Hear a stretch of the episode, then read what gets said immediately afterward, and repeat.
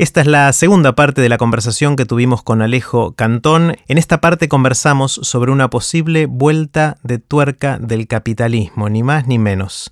Puse los links relevantes en aprenderdegrandes.com barra Alejo. Con ustedes, Alejo. Sé que ahora estás empezando a enfocarte en otras cosas Mm. eh, que me empezabas a contar antes de, de empezar a hablar. Contame un poquito de, de hacia dónde sigue tu, tu vida. Bueno, eh, hace poco contraté un gerente general para manejar este Vistage y mm, me libera de tiempo que le estoy dedicando a dos fundaciones. Una es una que se llama Sistema B, que busca redefinir el, digamos, lo que podríamos llamar el, éxito empresario, la razón de ser de la empresa. A mí me parece fantástico porque generó un quiebre paradigmático para mí, que es este esencialmente cambiar la manera que tenemos de ver el capitalismo. El capitalismo, desde que existe su razón de ser, eh, es un sistema que tiene un único objetivo, que es maximizar el lucro, que en definitiva le va al accionista, al que puso el capital. Y esto ha traído enormes beneficios a la humanidad. Este, la verdad que es indiscutible que hoy estamos, bajo un montón de diferentes puntos de vista, muchísimo mejor de lo que hemos estado jamás. Y a la vez no alcanza porque, bueno, ha traído mucho daño medioambiental y ha traído mucha inequidad, por nombrar dos cosas que, me parece que están bastante claramente mm, establecidas. Y entonces este, este movimiento, hay, hay muchos otros como este, ¿eh? no es el único, está repensando el capitalismo para que pase de ser de un accionista a, a lo que sería una parte interesada, que en inglés eh, accionista es shareholder y parte interesada es stakeholder, ¿no?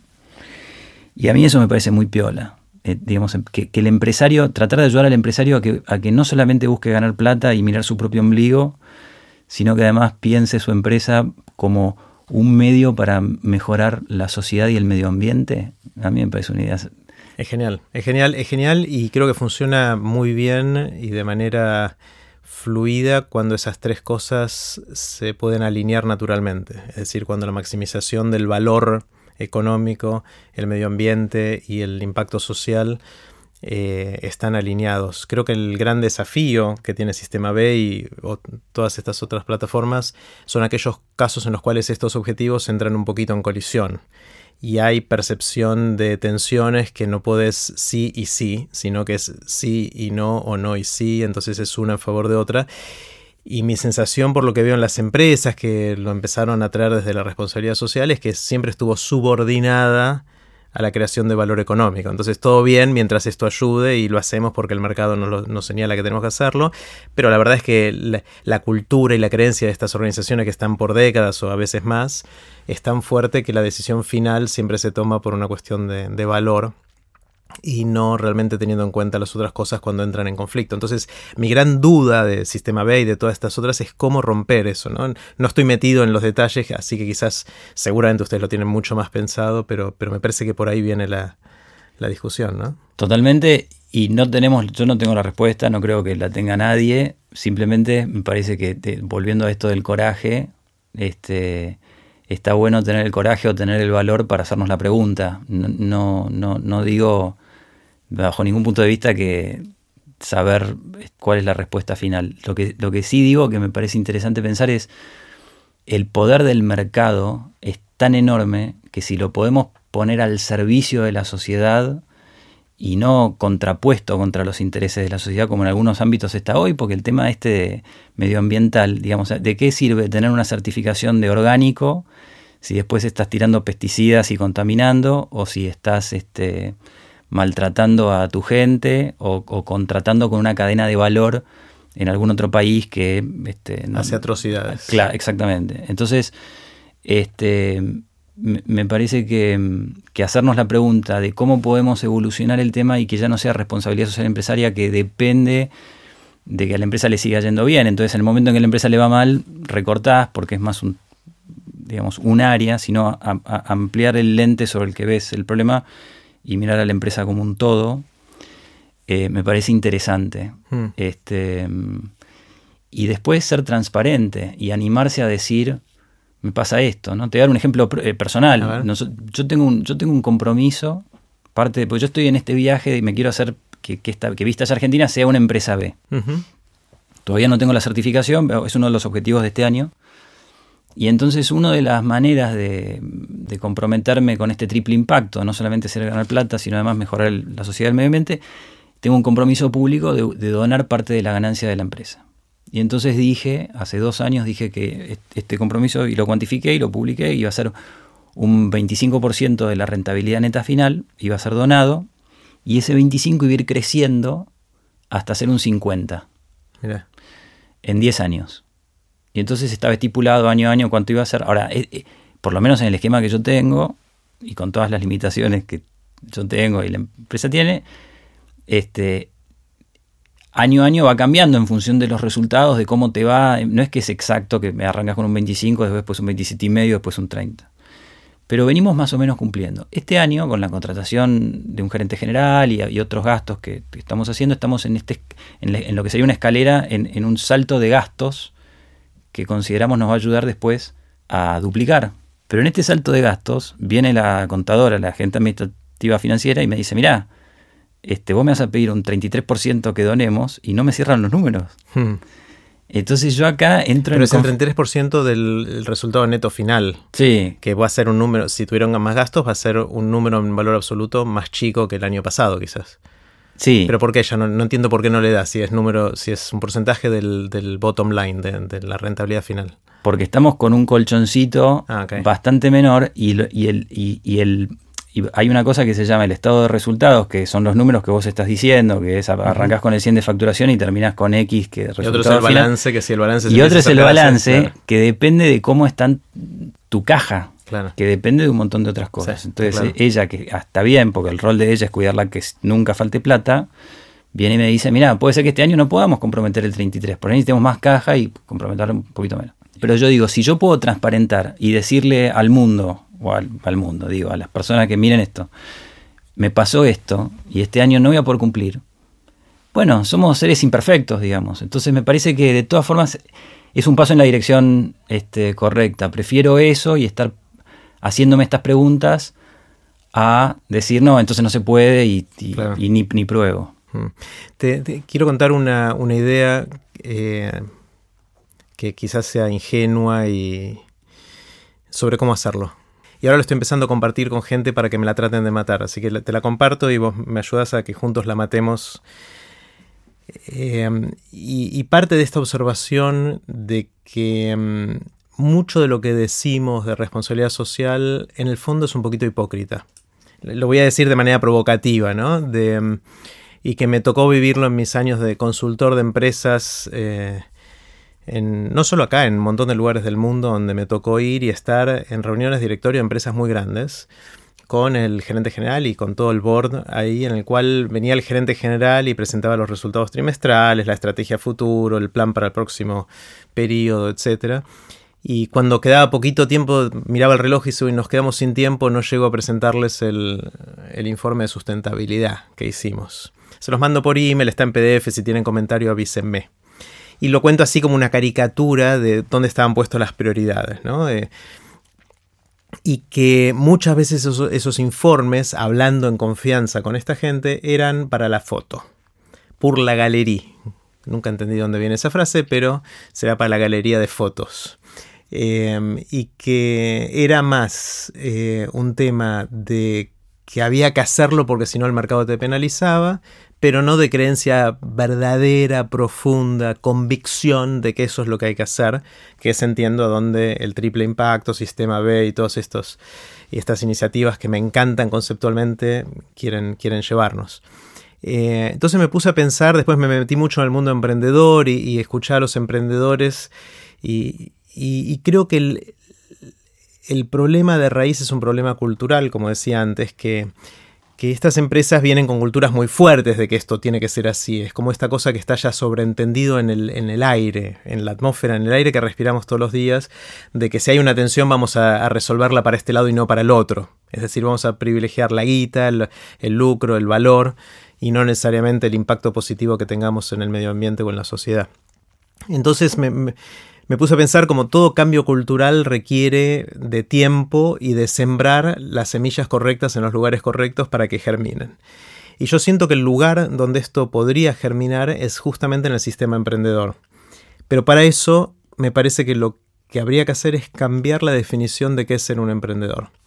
Porque si vos vas a cualquier ámbito donde hay emprendedores, ya sea cursos, materias, eh, agrupaciones, organizaciones de apoyo, clubes, lo que fuera, que hay un montón de, todos esos. En general la definición de emprendedor es más o menos algo así como un emprendedor es alguien que va por el mundo, ve una oportunidad de negocios y va con toda su pasión y energía a capturar el valor de esa oportunidad de negocios y en el camino genera empleo y ojalá ayuda al medio ambiente y todo eso. Pero es, o sea, es más o menos eso, la, definición. Y si uno le pregunta al emprendedor, sí, lo primero que quiere hacer es guita. Y después, bueno, va a ver cómo va a lidiar con todo lo demás. Yo para mí eso no es un emprendedor o no debería ser la definición de emprendedor. La definición alternativa que propongo va más en la línea de un emprendedor es una persona que va por el mundo y ve algo que no le gusta, algo que le da bronca, algo que siente que debería ser distinto o que podría ser distinto y mejor. Y lo que hace un emprendedor es va con toda su energía y pasión a cambiar eso que está mal. Y para hacerlo, a veces monta organizaciones eh, que son empresas, a veces son ONGs, a veces es una religión, a veces escribe una canción o escribe un libro. Eh, o hace algún otro tipo de movida artística o lo que fuera.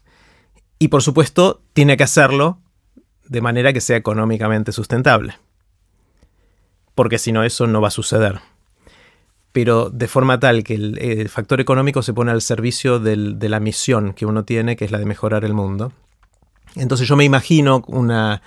Si los emprendedores empiezan a pensar así, van a pasar un montón de externalidades positivas. La primera es que en la reunión de directorio de una empresa que ya creció, pero desde siempre así, con esa cultura, eh, el gerente general le va a presentar a, todo el board, a todo el directorio, eh, cómo avanzaron en el último trimestre en llegar a la misión, en cumplir la misión y cuál es el plan y la estrategia para seguir hacia adelante. Y cuando quede poco tiempo va a mirar el reloj y va a decir, uy, tenía el informe financiero también, se los voy a mandar en PDF, si tiene un rato me mandan comentarios, pero vamos más o menos bien en eso. Buenísimo. Eh, siento que organizaciones así, primero van a ser más creíbles van a traer más talento. Yo quiero trabajar en esa organización, no en la que me está diciendo hipócritamente lo otro. Em, van a crecer más rápidamente y van a ser más guita. o sea, siento que algo bien planteado, no todas, algunas fracasarán, pero una organización planteada así creo que inclusive va a ser más rentable económicamente que otra que ponga la guita primero. Quizás no el primer día, no el segundo, quizás tenemos que esperar el 30 o el 31 de cada mes para que llegue a, eso, pero creo que en esa dirección vamos. Y siento que es a través de ese cambio cultural, eh, alguien me, decía en otro episodio Aprender de Grandes, citando algún filósofo famoso que no, sé, no me acuerdo quién es, así que voy a hacer la cita mal, que eh, las ideas no cambian, lo que pasa es que se muere la gente. Eh, entonces hay ciertas cosas que tienen que ver con la cultura que está tan enraizada y arraigada en la forma que hacemos las cosas que es muy difícil cambiar en, en 10, inclusive en 20 años. Lo que tiene que pasar es un cambio generacional. Y si nos creemos eso, el lugar de plantar las semillas son los emprendedores que están haciendo hoy las empresas que van a ser las grandes empresas dentro de 10, 20 o 30 años. Entonces esa, es la idea. De nuevo, no, sé si es ingenua o no, pero me parece que podría ir por ahí. Para, antes de darte una devolución, ¿y, entonces ¿qué, qué, qué pensás hacer con esta idea? Por, lo, por de pronto es la forma en que yo me manejo. O sea, mm. eh, también tengo, tengo, el privilegio de poder hacerlo, porque de alguna manera puedo cubrir mis gastos del día a día de maneras creativas o con ahorros de forma tal, por eso digo, no es algo que, que pueda hacer todo el mundo, estoy en una situación privilegiada en la cual puedo hacer lo que voy a decir ahora que es meterme a hacer TDX Río de la Plata, en la cual no solo es una, organización sin fines de lucro, sino que los que trabajamos ahí somos voluntarios. Mm. O sea, es doblemente sin fines de lucro, eh, en lo cual eh, la guita tenemos que conseguirla, pues si no, no podemos hacer los eventos y todas esas cosas, para eso buscamos sponsors y otras cosas más, pero donde está clarísimo que la misión no es eso. La misión es esparcir ideas que valgan la pena, sembrar temas de conversación y buscar gente que esté haciendo cosas increíbles para poder contar lo que hacen y que nuestros hijos o nosotros mismos podamos admirar, ojalá, a roles, a, modelos positivos, que nos inspiren y nos ayuden en nuestras propias vidas a lograr más de lo que creíamos que era posible. ese, ese, eso es lo que yo quiero lograr. Eso es lo que sentía que estaba mal en el mundo y, por suerte no estoy solo y somos un equipo gigante y, con una energía increíble. Eh, pero sabemos que tenemos que juntar la guita, porque si no, no podemos hacer todas estas cosas grandiosas. Entonces también, o sea, laburamos durísimo para juntar la guita, pero está claro que si hay una tensión en esto, lo que prima es la misión. Eh, y hay cosas muy... Te doy un ejemplo muy concreto donde entraron en colisión los, los objetivos. Se nos acercó un, un potencial sponsor, una empresa, una de las empresas más grandes de la Argentina, y nos dijeron, queremos ser sponsor muy grande, les vamos a poner un montón de plata eh, y queremos que nuestro gerente general sea uno de los oradores. Claro. Y le dijimos, disculpen, no, no podrá ser. Pero mira que es un montón de plata, sí, justamente por eso no puede ser. Porque le estás poniendo precio a la idea y eso, no, eso entra en colisión directa con nuestros valores más profundos. Pues sabes que creceré más lento, no tendré esa plata pero dejo de ser lo que yo quería ser si hago eso. Eh, entonces hay, hay, cierto rayado de la cancha en la toma de decisiones que pensar desde el origen algo de una manera totalmente distinta eh, hace que, sea así. Aprender de grandes. En aprender de grandes mi objetivo era yo, primero bien egoísta. Yo quiero seguir aprendiendo durante toda la vida. Y después dije, bueno, como no soy tan egoísta, lo voy a compartir eh, con todo el mundo. Y mi objetivo es eso, es ayudarnos a, a seguir aprendiendo toda la vida y mi agenda más oculta, pero igual de valiosa para mí o más, es tener la excusa para juntarme con vos y charlar durante un rato largo sin que nadie nos moleste. Está buenísimo, sí. Eh, y, casi que todo lo que hago tiene que ver con eso, con tener excusas para sentarme con gente y poder aprender de, gente que admiro. Eh, entonces, la gente me dice, che, ¿por qué no te buscas un sponsor de aprender de grandes? Digo, mira, por ahora lo estoy haciendo a pulmón, no gasto mucha plata y lo que gasto lo puedo ir cubriendo yo y prefiero no tener ningún condicionante. Claro. Prefiero invertir ahorros en esto y el día de mañana si veo que ya tiene suficiente tamaño y fuerza institucionalidad para que poder decirle a alguien que me va a traer plata, sabes que sí, pero vos no me dictás absolutamente nada, bueno, fantástico y dejo de... Pero no lo quiero hacer esto para ganar plata, lo quiero hacer por esta otra misión pero tengo que hacerlo sustentable. O sea, tarde o temprano voy a dejar de tener plata para poder pagar los gastos y voy a tener que poner un sponsor, pero lo voy a hacer con esta otra característica. Eh, quiero parar porque necesito esa devolución. Mirá, me, encanta. Déjame decirte que vos, digamos, esto que acabas de decir es con, otras palabras y, con otra tal vez este, estrategia muy parecido a lo que estoy haciendo yo y está haciendo este movimiento. Realmente con el mismo fin. Casi que las empresas o las personas que pasan por eventos como TX Río de la Plata y que tienen estas ideas que quieren cambiar el mundo, si las quisieran canalizar de una manera eh, empresaria, vos me los podrías presentar para que yo los aliente a que se convierten en empresarios de triple impacto desde sus orígenes. Eh, así que imposible tumbarte esta idea, a mí me parece extraordinaria y, resuena totalmente con lo que yo creo. Déjame darte dos ejemplos que van a eh, ilustrar lo que los, creo que los dos estamos diciendo. Hay una empresa que se llama Guayaquí, que hacen yerba mate. Una de las primeras empresas B. El propósito de la empresa, establecido en el objeto social del estatuto, o sea, por ley, la empresa, está dedicada a reforestar la selva misionera. Qué bueno. Ese es su objetivo. Este es el objetivo. No es hacer no es, no, no, no es, no es el, el EBIT, digamos, la rentabilidad. Entonces, cuando se juntan los directores, hablan de cómo les está yendo en términos de cantidad de hectáreas. Qué espectacular. Y si tienen tiempo, hablan de la plata. Pagan cuatro a seis veces más a los productores locales de lo que paga mercado. Lo que pasa es que tienen un ahorro descomunal en marketing porque la historia viaja sola. Entonces el presupuesto anual de marketing, no sé, serán 10 mil dólares, no, no, existe.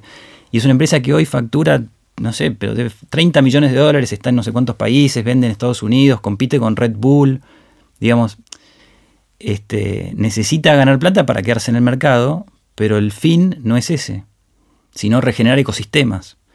Y el segundo ejemplo es una empresa que se llama Cinca, que hacen zapatillas, hace no mucho salió con X. Ah, con X, Xinca. X-I-N-C-A. No hace mucho salió Macri, una foto, este, poniéndose zapatillas de, de La misión de la empresa es.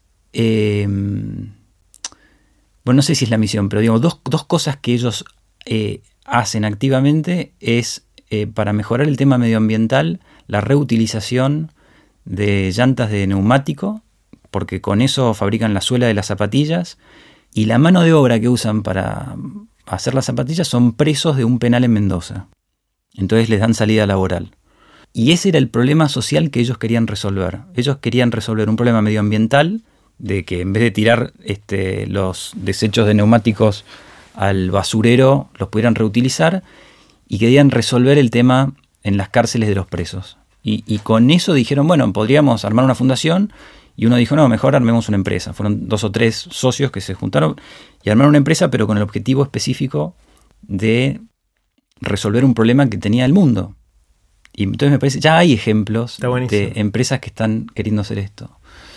Creo, déjame que voy a reforzar algo que dije antes, que eh, me parece que, la mejor manera de hacer crecer sistema B o cualquiera de estos otros sistemas de certificación o de cambio de paradigma de, capitalismo, de, de, cuál es la función objetivo que queremos maximizar, es educativa en los, chicos más jóvenes, en los emprendedores, en la gente que está empezando. ¿no? O sea, no es ir a convencer al de RSE, de responsabilidad social empresaria de una gran empresa, porque eso no va a cambiar.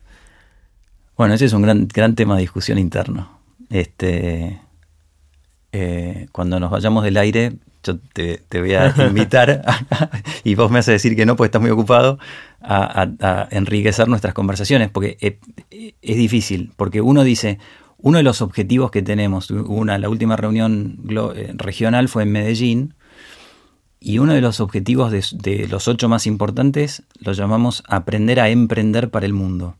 Que es exactamente lo que vos acabas de decir. Digamos, esto que vos decís de sembrar en el sistema, en el ecosistema emprendedor, nosotros lo estamos poniendo en estas palabras, ¿no? Aprender a emprender.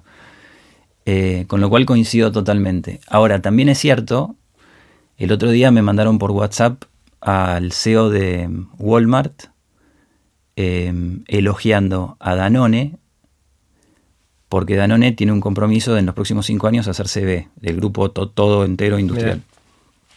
Entonces, Danone, que es una empresa este, grande y bastante conocida, eh, si se hace B, eh, lo que puede mover el amperímetro es, el equivalente a miles de, estas, de estos otros emprendedores o empresas chiquitas. Con lo cual, tal vez sí convenga ponerle un poquito de atención. Es mucho más difícil convencer a un Danone que se haga B. Ahora, una vez que lo lograste, el impacto puede ser grande. El impacto es enorme. Y si, y si Walmart te empieza a mirar y dice por ahí, acá hay algo, y eventualmente una empresa que es la que, en términos de facturación, la más grande de Estados Unidos, este, bueno, uno puede acortar camino. Y hacerse B incluye cambiar la, definición de la misión, es decir, me impactó mucho lo que dijiste de esta de, de yerba mate. Claro, que la yerba mate no es, la misión no es hacer la mejor yerba mate, sino que es reforestar la selva. Em, Danone hoy debe tener como misión probar los mejores productos, no sé qué, algo de, ese estilo. Eh, y si la haces B en el sistema de, o sea, de certificar sistema B para esa empresa, entiendo que son empresas que también miran el medio ambiente y el impacto social dentro de su, de, su rentabilidad de triple, ¿cómo se dice? Triple, triple impacto. Triple impacto. Eh, pero si no cambia la misión profundamente, tengo miedo de que sea de nuevo para la foto. claro, ¿cómo, entonces, ¿cómo, lo hacemos creíble? Sí, bueno, está bastante bien pensado, ¿no? Eh, para responder a tu pregunta, si vos te querés hacer B, estás obligado a cambiar el estatuto de tu empresa. Esto quiere decir que eh, vos en el objeto social, esta es la redefinición del capitalismo, ya no es más que te vas a dedicar a ciertas actividades y que vas a maximizar el lucro, que hoy es el único fin de la empresa. O sea, lo que llaman deber fiduciario de los directores, que son los que velan por los intereses de los accionistas, es maximizar el lucro. Si yo soy, este, tengo el 5% y vos tenés el 50%, por decir algo, y vos manejás la empresa, y yo veo que vos le estás destinando más fondos de lo que a mí me gustaría, a temas que no hacen estrictamente a lo que es el manejo del negocio, yo te hago juicio y te lo gano. Porque un juez va a decir que tu deber fiduciario es maximizar el lucro. Entonces, si nosotros tenemos una, eh, un desacuerdo legalmente, vos me ganás. Ahora, si yo amplío el deber fiduciario para incluir mejoras en la sociedad y el medio ambiente, ya no me lo ganas tan fácil. Ya vos podés argumentar que la empresa está para algo más que ganar plata. Pero por eso una de las condiciones de hacerte empresa B es cambiar el estatuto. Y esto ha, requerido cambios de ley, porque antes no, digamos, la única ley era la SA o la, la INC en Estados Unidos. Y ahora ya en diferentes países está empezando a haber tipos legales que te permiten ampliar este, la mirada. Claro, y está bien, eh, entiendo el, tema legal. Vos podrías tener un problema legal ahora con, con Vistach de dar este porcentaje a donarlo. Si fiduciariamente alguien viene y dice, Exactamente. tendrías que... Exactamente, y este es uno de los países, Argentina está por pasar una ley que se llama la ley BIC, BIC por beneficio e interés colectivo, que va a ayudar a que, a que esto sea menos riesgoso, digamos, a que uno pueda este, comprometerse con, esto de ser de triple impacto y que después eso pueda perdurar en el tiempo, porque, porque si no, el día que yo vendo la empresa o el día que a mí me pasa algo y vienen los herederos o viene otra persona a manejarla, puede decir, bueno, pero no, yo no estoy de acuerdo con esto, la empresa está solamente para ganar plata, con lo cual vamos de vuelta para el otro lado, ¿no? Entonces, una manera de, ayudar a estas empresas a que perduren en el tiempo con, a medida además que crecen, porque Digamos, uno para crecer eventualmente, ¿qué necesita? Capital. Entonces, si vos al ampliar tu capital traes a, por decir algo, accionistas nuevos, también esos accionistas van a querer saber en qué se están metiendo. Digo, está bastante bien pensado, ¿no? Pero en el cambio, vuelvo un segundo, está bien esto desde el punto de vista legal, de marco, si querés, institucional, jurídico. También está el tema cultural de cuando vos vas a un empleado de esa empresa y le preguntás, che, ¿qué hace tu empresa? Es muy distinto que diga es una empresa de yerba mate a decir es una empresa de reforestación de la selva o lo que fuera. Sí. Entonces, el, eh, eh, no es solo un tema de, poner la, el accountability, si quieres, o las cosas que se le van a medir a la gestión de esa empresa para ver si cumple su deber fiduciario, sino también generar la cultura de por qué estamos haciendo esto. Claro. Eh, y ahí y Danone, Danone, ¿qué va a decir? ¿Qué, quieren, ¿Qué quieren mejorar en el mundo? ¿Alimentarnos mejor? O sea, hay que ver cuál es el... ¿Entendés lo que digo? O sea, ¿es una empresa que fabrica yogur o es una empresa que quiere mejorar la alimentación del mundo? O sea, hay que cambiar eso también, que es lo que hace la cultura, ¿no? Después de la empresa. No, totalmente de acuerdo. Eh, pero ayúdame a entender el, punto que estás queriendo decir. No, mi, preocupación era que fuera solamente un foco de legal, de que después no puedan los accionistas minoritarios decirte, ah. che, no estás maximizando el valor y hacerte un juicio y ganártelo. Sí. Sino que para que las decisiones micro que se toman el día a día en todos los niveles de la empresa estén alineadas con la misión de mejorar el mundo y no la de ganar plata. Es que yo creo que, mm, digamos, por cómo está pensado esto, si vos te, vas para este lado, te mandás en este viaje, eh, digamos, desde el punto de vista del ser dueño de la empresa, que son los que toman estas decisiones, es porque estás convencido que, que, querés pensar el ser empresa distinto. Mm. Si estás convencido de que querés pensar el ser empresa distinto, no vas a estar haciendo esto como un tema de, de, marketing para ganar mercado y ganar plata. Lo estás pensando, digamos, creo que está bastante bien armado como para que el compromiso tenga que ser tan grande que no te conviene meterte en esta si realmente lo estás pensando de ese lado. Entonces, no sé, no sé Danone, por ejemplo, en este caso, qué es lo que está pensando hacer. Sé que ellos quieren, por ejemplo, dejar de usar azúcar en absolutamente todos sus productos, con lo cual yo me imagino que lo que hacia donde ellos quieren ir es a alimentación saludable, digamos, o mucho más saludable de lo que es este hoy. Pero eh, en, digamos, en las empresas que yo conozco, lo que termina pasando es que todos, digamos, esto pasa a ser una fuente de mucho orgullo de los que están en la empresa. O sea, la cultura pasa a estar casi centrada en este nuevo propósito, este, que es, eh, digamos, más noble y superior del que tenían antes. Entonces yo me imagino que le preguntas a cualquier empleado de estas empresas para qué están y te van a decir para construir la catedral. No estoy haciendo la revocando la pared. Claro. Este, mira, hay un ejemplo que está bueno eh, eh, relacionado con esto, que yo lo veo hoy en las empresas, este, es un clásico, tiene que ver un poco con el, con el para qué, con el fútbol. Este, vos viste que en, un partido de fútbol, el delantero para qué está? Para meter goles. ¿Y el arquero? Para que no se los metan. Ahora, si estamos en, un, en, la final y perdemos 1 a 0, último minuto y tenemos un córner a favor y somos el director técnico y miramos al arquero y le decimos subí a cabecear. Y el tipo se iba a cabecear porque tenemos que empatar, no nos sirve perder. Pero corres el riesgo que te metan otro gol. El tipo nos mira y nos dice, no, yo no estoy para eso, yo estoy para atajar. Entonces, ¿nosotros qué pensamos de ese arquero? Pensamos que, bueno, que el compromiso que tiene con el equipo tal vez no es tan grande como el que nos hubiera gustado que tuviese. Entonces resulta que, que el rol primario del arquero tal vez no sea atajar. Tal vez ese sea su rol secundario. Y el rol este, primario del delantero, que es meter goles, bueno, en, este sentido coincide. Pero quiero decir, cada jugador, dependiendo del rol que ocupan, tiene un rol secundario, pero todos tienen un rol primario que es el mismo, que es, en este ejemplo, ganar.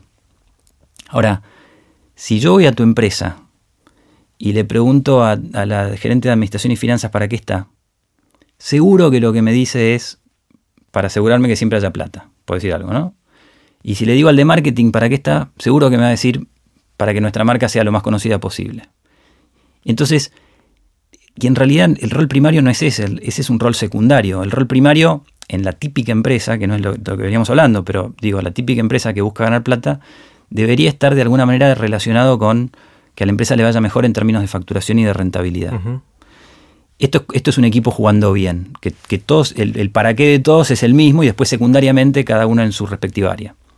Ahora, si a la empresa le va bien cada vez mejor, pero después a nuestros hijos este, no los soltamos tranquilos a la calle porque estamos en un marco de inseguridad, o como lamentablemente le viene pasando a este país, no les dejamos un país mejor, porque si vos ves el PBI per cápita argentino de los últimos 100 años, comparado con el resto del mundo, nos venimos cayendo año tras año, este, por ahí no lineal, pero la, curva es esa.